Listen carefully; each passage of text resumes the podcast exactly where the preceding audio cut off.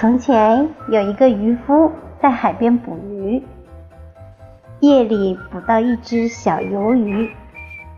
渔夫正想着可以吃到喜欢的新鲜鱿鱼了，这时候鱿鱼开口说话了：“你别吃我呀，我很聪明的，不信你考考我呀。”然后它就变成了一只。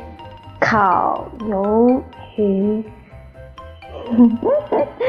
听完了这个故事，你是不是觉得很有趣呢？有时候聪明反被聪明误，